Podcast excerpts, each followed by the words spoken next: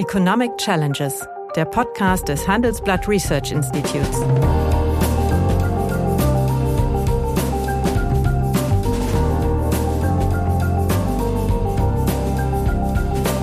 Bert Rürup, der Chefökonom des Handelsblatts, diskutiert mit Michael Hüter, dem Direktor des Instituts der deutschen Wirtschaft, wöchentlich aktuelle wirtschaftliche Herausforderungen für Deutschland wie für die Weltwirtschaft. Bei der Frage der Grundsicherung, da ist ja bei den Grünen auch äh, sozusagen äh, die, ein, ein, Kulturwechsel drin, denn waren ja damals dabei, als äh, Agenda 2010 äh, gemacht wurde von Schröder, in, indem sie sagen, bei der Grundsicherung eigentlich keine Sanktionen mehr. Ähm, da, das fördern ja, das fordern nicht. Und da, das ist schon ein Kulturwandel. Ich weiß nicht, wie du siehst, aber da glaube ich, wird keiner so richtig mitgehen können.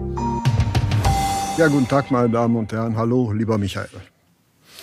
Hallo Bert, grüß dich. Wir waren ja dabei, die äh, Regierungsprogramme der Parteien auf Konsistenz und Widerspruchsfreiheit abzuklopfen.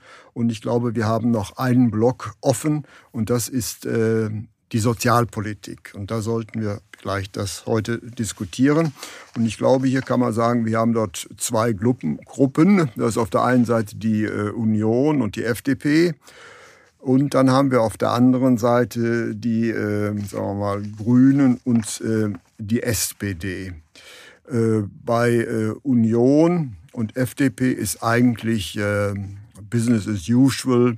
Äh, so richtig legt man sich nicht fest, nur man will partout bei der Rente eine Kapitaldeckung reinmachen, aber sonst ist nicht viel drin.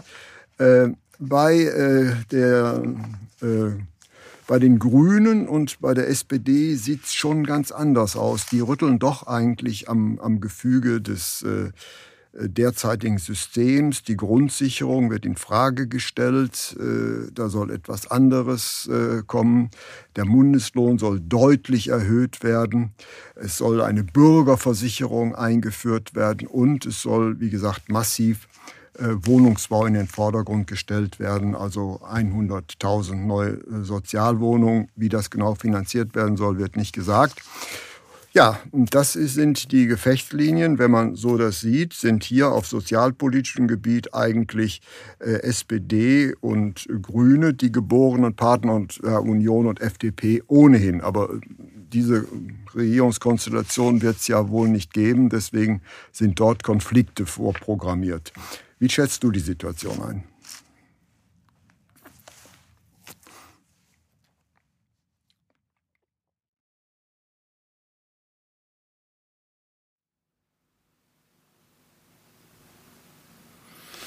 Ja, ich stimme dir zu, es sind zwei Gruppen. Ähm, was so ein bisschen die Überschrift vielleicht für alle ist, man reagiert schon auf veränderte Strukturen in der Arbeitswelt, in der äh, Digitalisierung, äh, mobiles Arbeiten, äh, veränderte Zeitstrukturen. Das wird schon in einer gewissen Art und Weise von allen adressiert, allerdings mit unterschiedlichen Antworten. Nicht? Das ist dann äh, bei den äh, Grünen heißt es dann Verbot beispielsweise unbezahlter Überstunden, flexible Vollzeit, äh, dass man also mit geringer Ankündigungsfrist äh, als Beschäftigter einfach sagen kann, ich habe jetzt morgen wieder 100 Prozent mhm. statt, statt nur 80 äh, oder, oder 75 Prozent meines Arbeitsvolumens.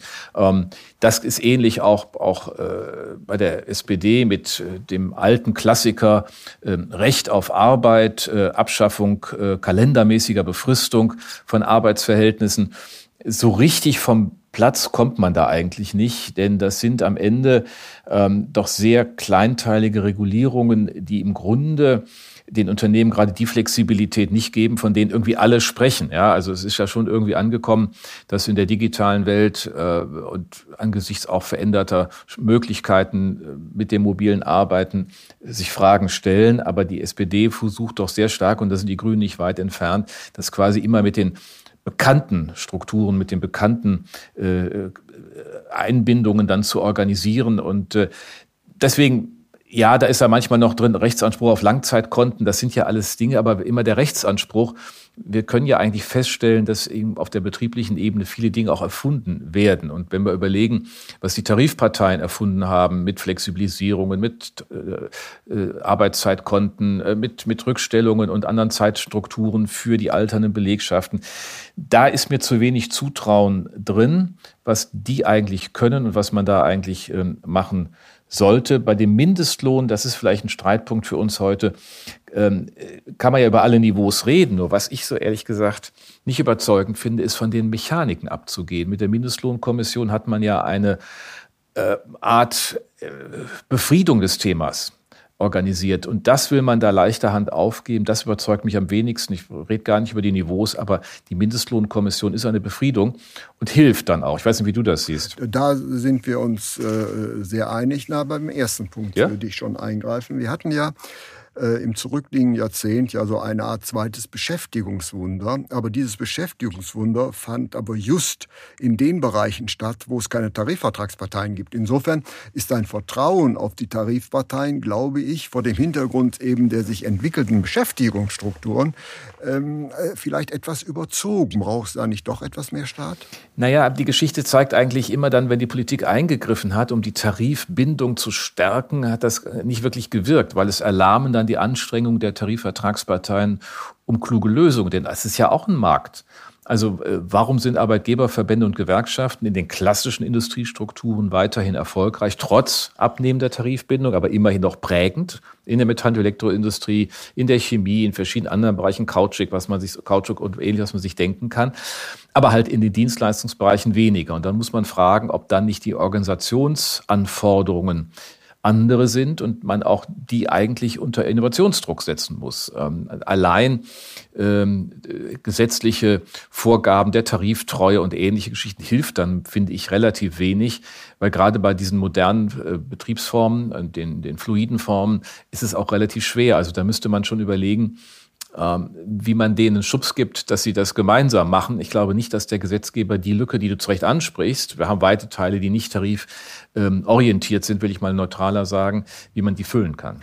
Ja, aber äh, noch einmal, also in, in den neuen, neuen Branchen, also diese Lieferservices und die äh, Paketzusteller, da haben wir doch den riesigen Beschäftigungswachstum und da war, geht doch, da, da ist kein Interesse, interessanterweise, der Beschäftigten da und die Gewerkschaften können dort nicht Fuß fassen und von den Arbeitgebern dort ist das Interesse null, sich einer tarifvertraglichen Regelung zu unterwerfen. Ich glaube schon, dass in diesem Bereich wir einen Regelungsbedarf haben und der nicht eben nicht auf tarifvertraglicher Basis mhm. befriedigt werden kann.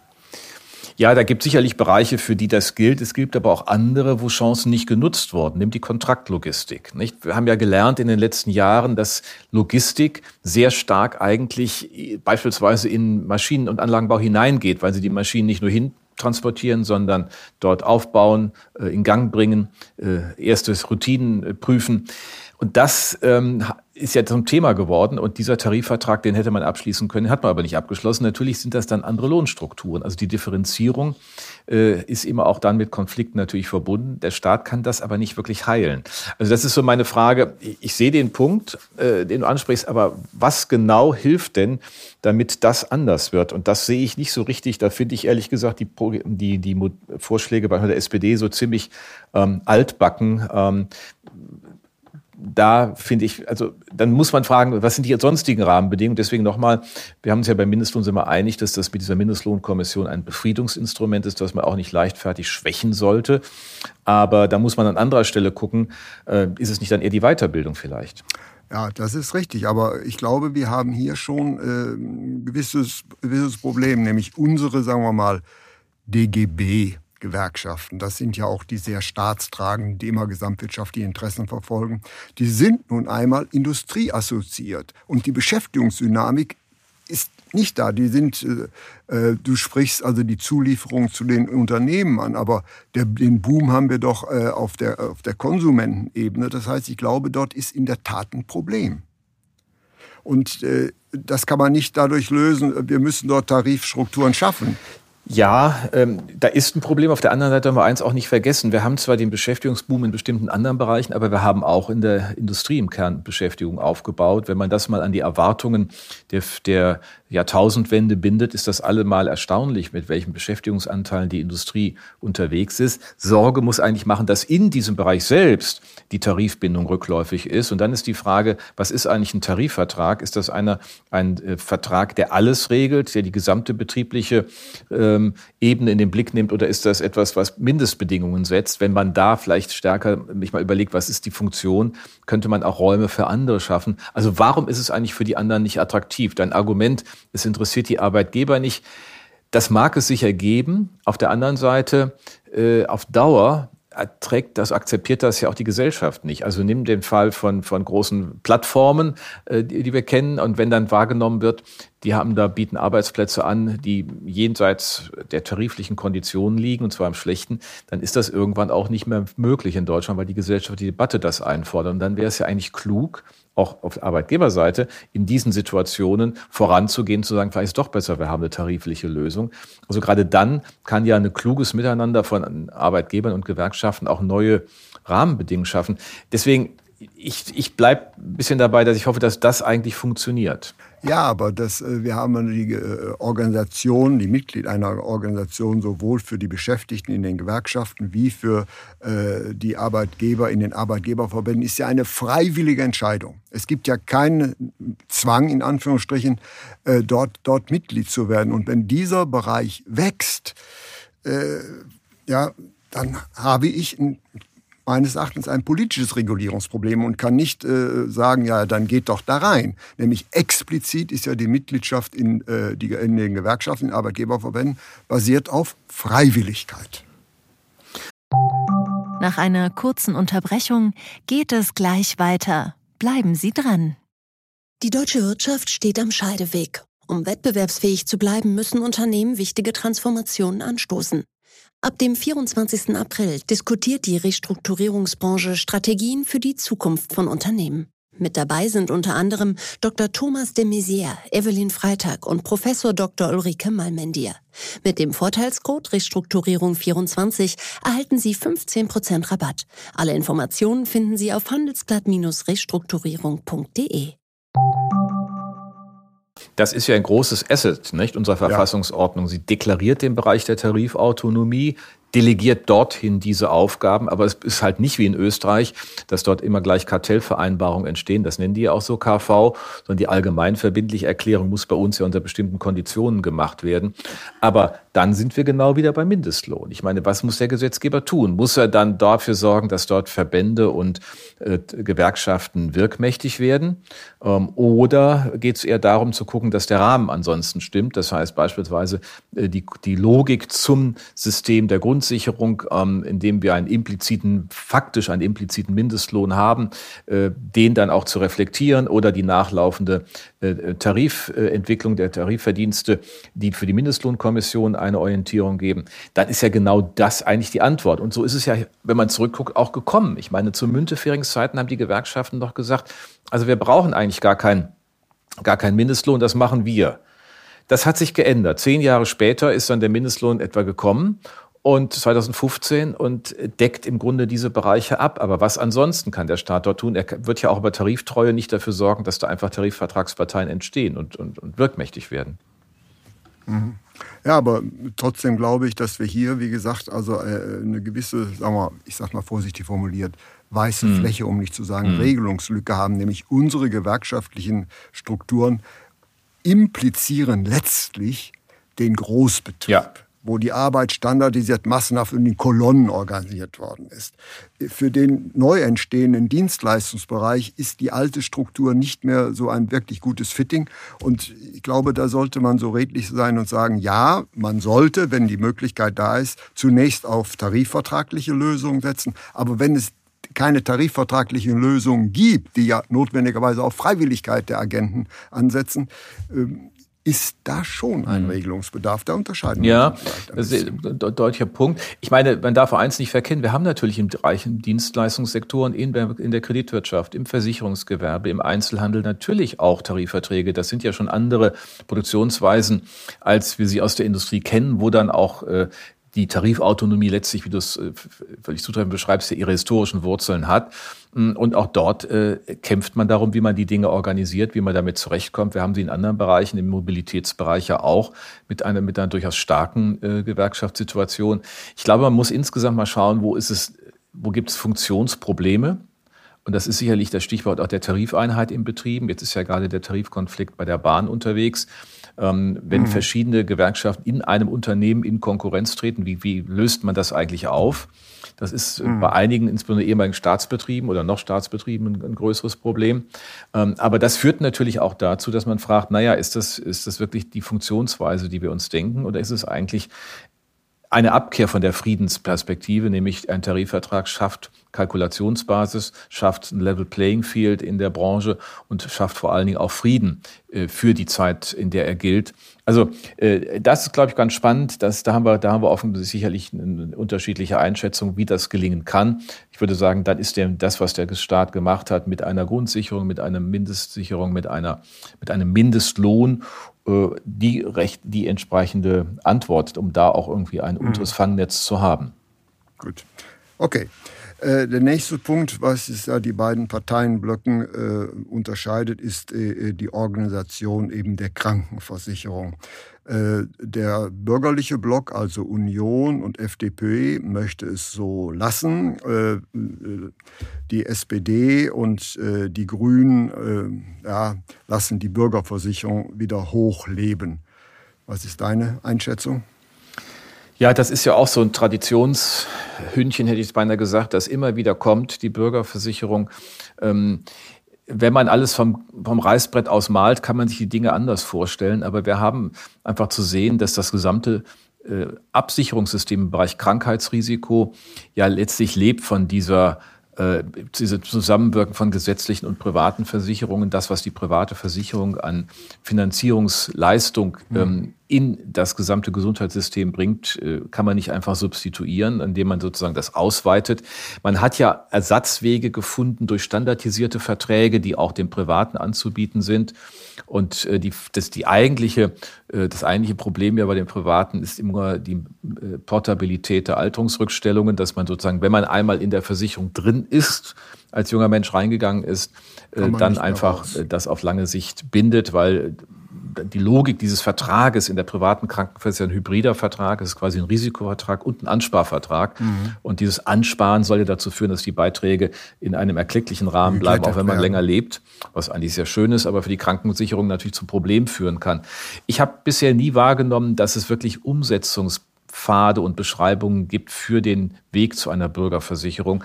Das ist für mich so ein Punkt, wo ich immer wahrnehme, dass die das reinschreiben. Das schreiben die schon seit langem rein. Das ist aber noch nie in Koalitionsverhandlungen wirklich zum Thema geworden. Ja, das ist richtig. Es gibt auch verschiedene Vorschläge dazu, aber äh, auch das äh, Verfassungsgericht hat ja letztlich äh, äh, sagen wir, das Geschäftsmodell akzeptiert und dass da substanzielle Eingriffe nicht möglich sind. Nur muss man sich natürlich fragen, ist dieses Geschäftsmodell vor dem Hintergrund der Niedrigzinsphase natürlich überhaupt noch funktionsfähig.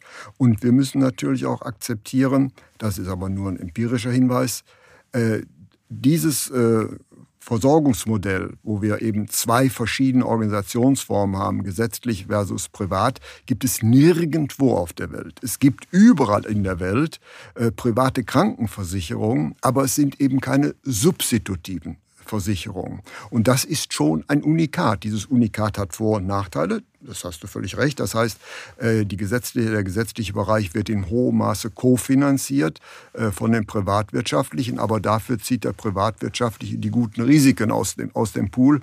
Das ist nun mal äh, ein, eine Gemengelage. Ähm, glaubst du, das wird sich irgendwas dran ändern? egal wie die Koalition aussieht. Äh, nein, du hast ja einmal auf das Verfassungsrecht ja. hingewiesen. Nach einer kurzen Unterbrechung geht es gleich weiter. Bleiben Sie dran. Wie geht es weiter mit der Europäischen Union? Präsidentschaftswahlen in den USA, EU-Parlamentswahlen, geopolitische Krisen und wirtschaftliche Schwierigkeiten. Wir suchen Lösungen für diese Herausforderungen. Am 19. und 20. März auf der digitalen Europakonferenz von Handelsblatt, Die Zeit, Tagesspiegel und Wirtschaftswoche. Über die Zukunft Europas sprechen wir mit Bundeskanzler Olaf Scholz, Wirtschaftsminister Robert Habeck und vielen mehr. Kostenlose Anmeldung unter europe20xx.de erinnert das an eine äh, Veranstaltung, die ich vor langer Zeit, also anderthalb Jahrzehnte, ja mal in Großbritannien hatte. Und da ging es auch um die Frage sozialer Sicherung. Und dann sagte die britische Kollegin zu mir, naja, eigentlich habt ihr es doch in Deutschland viel einfacher. Ihr habt schon einmal institutionell Versicherungen in dem National Health Service ist das ja anders. Da ist das ja steuerfinanziert und es wird sozusagen über den Staat organisiert. Ihr könnt doch eigentlich mit dieser Struktur auch eine Konvergenz organisieren. Ihr könnt auch eigentlich die beiden Versicherungstypen näher aneinander führen und dadurch auch den Wettbewerb zu ermöglichen. Und ich glaube, der Grundgedanke, dass wir in der Breite Versicherungen, gesetzliche wie private haben, die den, diese, das, das, das Spiel in diesem Two-Sided Market, dem zweiseitigen Markt, dem Markt von Gesundheitsleistungen, dem Markt für Versicherungsleistungen, ja spielen müssen und auch können im Prinzip. Ähm, wir haben ja noch viele andere Themen in dem, wenn das die Krankenhausfinanzierung, was die Länder machen, was nicht wirklich effizient funktioniert. Aber diese Steuerung hat schon einen Wert. Und ähm, interessant ist in der Tat, was du ansprichst, es gibt beim Thema Gesundheit nicht wirklich ein Modell, das man in der Welt betrachtet, sondern das müsste man jetzt mal so machen. Also das britische Modell äh, finde ich nicht sonderlich attraktiv. Man möchte da nicht wirklich äh, ins Krankenhaus in diesem System. Aber das amerikanische mit seinem rein privaten, äh, im Grunde die Menschen überfordernden System und deswegen ja Obamacare auch so eine, eine, eine ja, Wasserscheide auch ein bisschen für die amerikanische Sozialpolitik ist, ist es jetzt auch nicht. Und da hat man immer den, mein Eindruck ist immer, dann sind wir gar nicht so schlecht aufgestellt. Unsere Probleme sind dann noch überschaubar, die wir in dem Bereich haben. Ja, es gäbe schon noch äh, Modelle. Das Französische ist so schlecht nicht und das Österreichische auch nicht. Dort gibt es äh, private äh, Versicherungen natürlich auch sogar als Vollversicherung. Es gibt da schon Formen, aber hier gibt es ja nun einmal auch eine gesetzliche Grundlage, äh, dass es eben eine Art Bestandsschutz des gegenwärtigen Modells gibt. Also ich glaube, die private Krankenversicherung wird weniger politisch gefährdet als durch eine Fortsetzung der Niedrigzinsphase. Nämlich dann funktioniert dieses Geschäftsmodell außerordentlich schwierig, äh, schwer. Man will ja in jungen Jahren vorsparen, über den Zinseszinseffekt Kapitalrücklagen anballen, aber das ist gegenwärtig eigentlich nicht mehr drin. Und deswegen haben wir auch das Problem, dass die Prämien für ältere Privatversicherte, die man, deren Anstieg ja man glätten will, doch äh, relativ kräftig angehoben werden.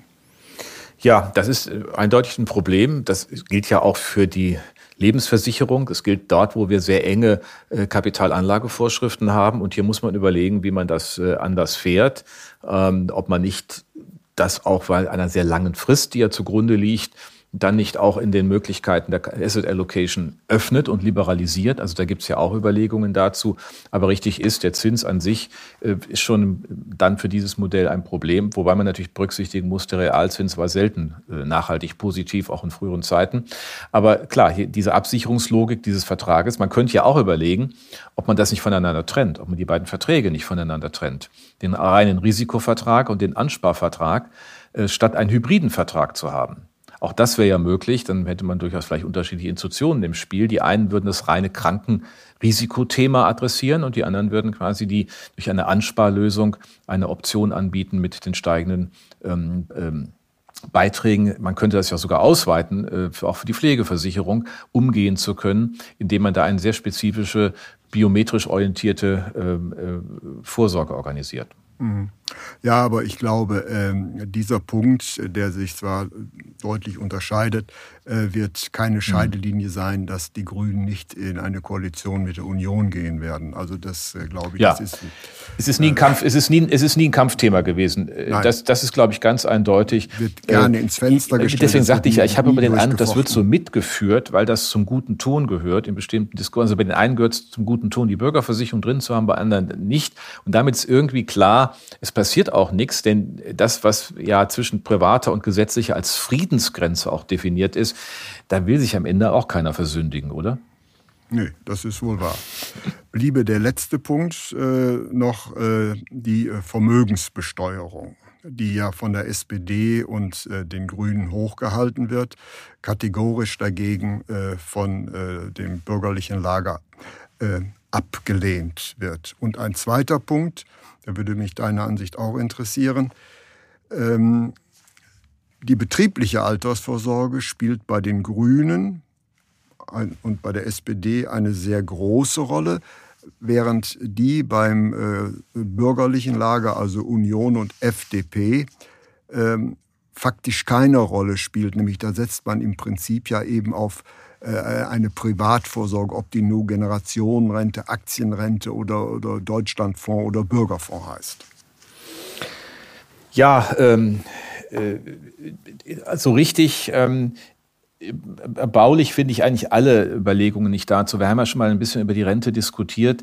Ähm, das Problem, das sich hier einfach in den nächsten Jahren jetzt verschärft aufbaut, weil die Babyboomer-Jahrgänge in Rente gehen. Ich meine, äh, haben wir in Deutschland mit der betrieblichen Altersvorsorge eigentlich ein Instrument, das ja hilft, in der Breite äh, auch Beschäftigte zu adressieren, aber natürlich dann auch sehr viel stärker in den Bereichen, in denen die ähm, äh, Tarifautonomie funktioniert. Wenn man das Beispiel die Metall- und Elektroindustrie, die äh, äh Metallrente, die feiert jetzt dieses Jahr, glaube ich, 20-jähriges Bestehen, ähm, ist ja ein Versuch, auch in der, gerade in der Metall- und Elektroindustrie, wo ich viele kleinere Unternehmen habe, ähm, eine solche ähm, biometrisch orientierte Alterssicherung zusätzlich anzubieten. Ich frage mich immer, warum die alle nicht mal daran gehen. Das ist natürlich teuer, deswegen ist die Antwort auch schon gegeben auf meine Frage, ähm, die steuerliche Behandlung äh, der, ähm, äh, der Rückstellung für Betriebspensionen ähm, anzupassen.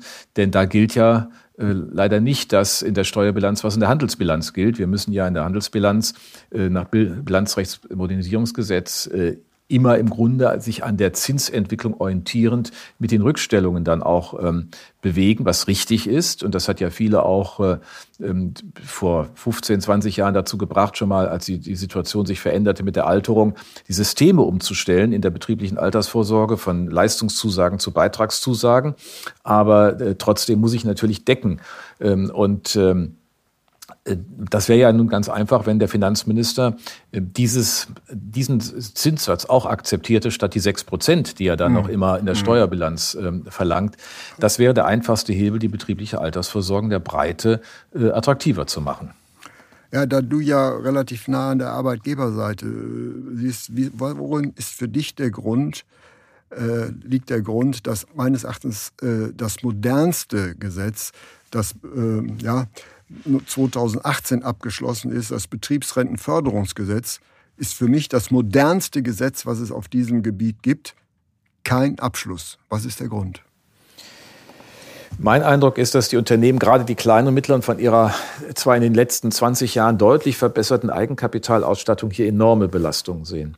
Und allein die Alterung für sich genommen führt ja schon zu anderen Rückstellungsbedarfen in den, in den äh, Bilanzen der Unternehmen, so dass man hier sehr zögerlich ist. Äh, ich, man hätte das Thema schon auch nochmal steuerlich begleiten müssen. Das hat man in der Form jetzt nicht getan. Und der Punkt bleibt einfach. Es ist nicht einzusehen, dass ansonsten die Handelsbilanz der Steuerbilanz die Führung gibt. Aber hier gerade mal nicht, weil es dem Bundesfinanzminister passt. Das hat dem Schäuble äh, gut gepasst. Die äh, Steuermehreinnahmen dadurch hatte, die ihm aber eigentlich nicht zustehen. Das Gleiche gilt auch für Herrn Scholz. Wenn die ehrlich wären, bräuchten sie keine neuen Förderkonzepte für die betriebliche Altersvorsorge, sondern müssten eigentlich nur das steuerlich äh, anders begleiten. Ähm, na, ich glaube, da ist schon ein, ein großer Unterschied. Äh, es gibt eine betriebliche Altersversorgung. Da ist äh, das letztlich eine Arbeitgeberleistung. Da treffen alle deine Argumente zu. Aber hier heißt es ja, äh, betriebliche Altersvorsorge.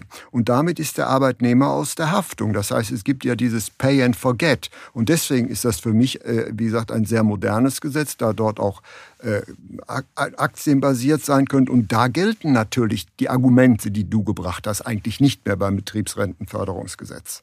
Trotzdem Akzeptanz null. Ja, das hat ja dann immer zwei Seiten. Also ich habe da keine detaillierten Informationen dazu, aber ähm, wenn es doch bei den Beschäftigten von hoher Relevanz ist, dann ändert es sich aus. Und nimm mal ein anderes Beispiel. Du kannst äh, heute im Grunde äh, befristete Arbeitsverträge angesichts der Arbeitsmarktlage des Fachkräfteengpasses kaum noch machen. Also gibt es natürlich noch, aber ich sage mal, sie haben an Bedeutung verloren, weil wenn ich gute Leute bekommen will, muss ich ihnen einen sicheren Arbeitsplatz und auch einen verlässlichen Rahmen anbieten. Das Zweite, was den Beschäftigten heute ganz, ganz wichtig ist, Arbeitszeitflexibilität oder Souveränität von ihrer Seite, der Ausgleich Beruf und Familie, was offensichtlich erst dann kommt, wenn man länger im Unternehmen ist, ist die Frage, was kann eigentlich der Arbeitgeber tun, um meine Einkommenssicherung in der Rentenphase mit zu unterstützen? Also mich wundert das immer, dass dieses Thema offensichtlich nicht in der Form über die Rekrutierung, über die Verträge, die im Abschluss, über das, was Beschäftigte fordern. Bei den anderen Themen hat es ja funktioniert. Da hat es schlicht und ergreifend eine Präferenzveränderung gegeben. Äh, weniger Arbeitszeit, äh, auch die meisten wollen vielleicht gar nicht mehr 100 Prozent und dann flexibel und dies und das. Und da ist darauf reagiert worden. Genauso reagiert man auf, schon vor der Pandemie, auf mehr Wunsch nach mobilen Arbeiten.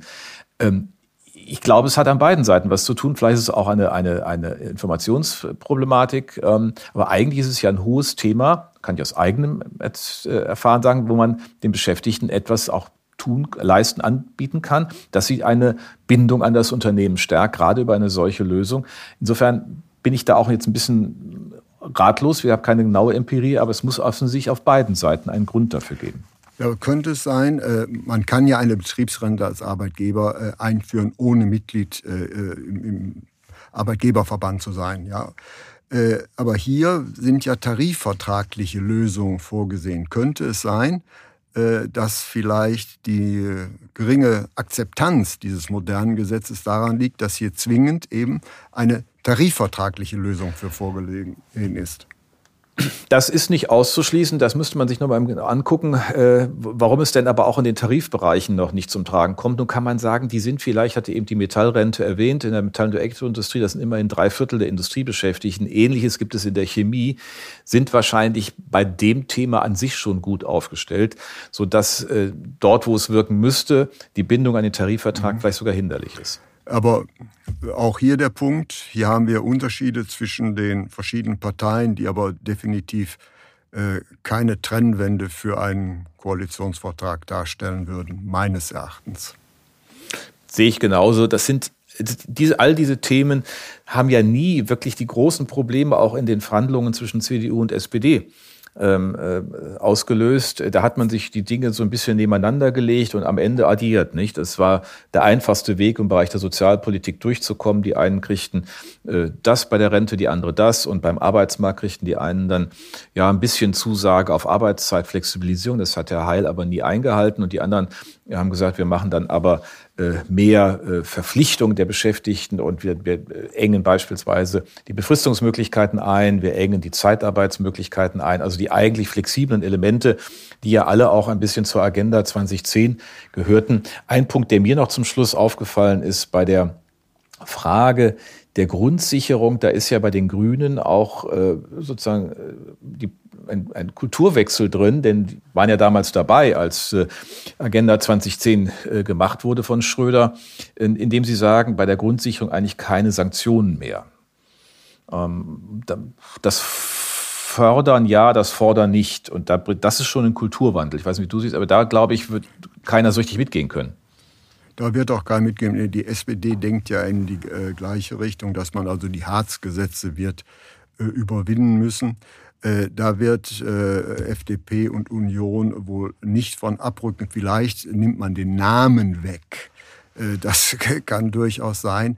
Aber die Logik, dass es eine besondere Form der Fürsorge ist, die ja nicht, äh, sagen wir mal, voraussetzungslos gewährt werden kann, wo auch bestimmte Sanktionsmechanismen da sein müssen. Dazu wird es nicht kommen. Das wird dann äh, das Problem sein, das äh, rhetorisch, semantisch so zu zusammenzuschreiben. Aber Fakt ist, auf den ersten Blick unterscheiden sich diese Konzepte sehr deutlich. Aber realpolitisch, glaube ich, werden diese Unterschiede, wenn es denn zum Schur für eine Koalition kommen sollte, keine große Rolle spielen, ist meine Ansicht. Die, wären die, die anderen äh, Programmpunkte wären dafür wichtiger. Ja, und ich glaube, dann haben wir den Punkt auch gut beleuchtet. Es ist ja auch nochmal ein letzter auf ein äh, äh, bedingungsloses Grundeinkommen wird bei den Grünen als Modellprojekt begrüßt. Das ist eine, eine Adresse an bestimmte Wählerschichten, dass man das irgendwie irgendwo aufnimmt, es wird am Ende keine flächendeckende Bedeutung, auch keine Bedeutung im Koalitionsvertrag haben. Modellprojekte sind immer etwas, was äh, heilende Wirkung äh, an bestimmten Konfliktstellen hat. Aber wenn man mal alles zusammennimmt, was wir heute besprochen haben in der Sozialpolitik, es ist zum Teil kleinteiliger, wenn man dann so in die Rechtsanspruch reinkommt. Ähm, aber die großen Themen sind eher Stillstandsthemen. Ja, vielen herzlichen Dank. Danke dir. Das war Economic Challenges, der Podcast des Handelsblatt Research Institutes.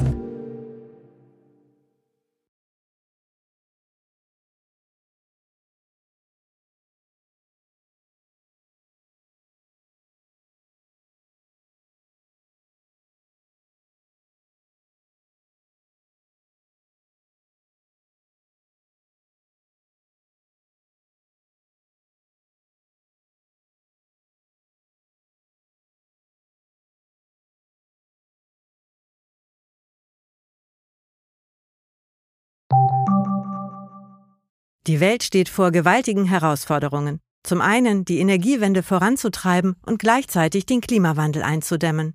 Und auch der Energieträger Wasserstoff gewinnt weltweit immer mehr an Bedeutung. Doch wie geht es weiter? Erfahren Sie mehr auf dem Handelsblatt Wasserstoffgipfel 2024 am 12. und 13. Juni in Essen. Infos unter handelsblatt-wasserstoffgipfel.de. Mit dem Vorteilscode Wasserstoff 2024 erhalten Sie einen Rabatt von 15% auf die Tickets.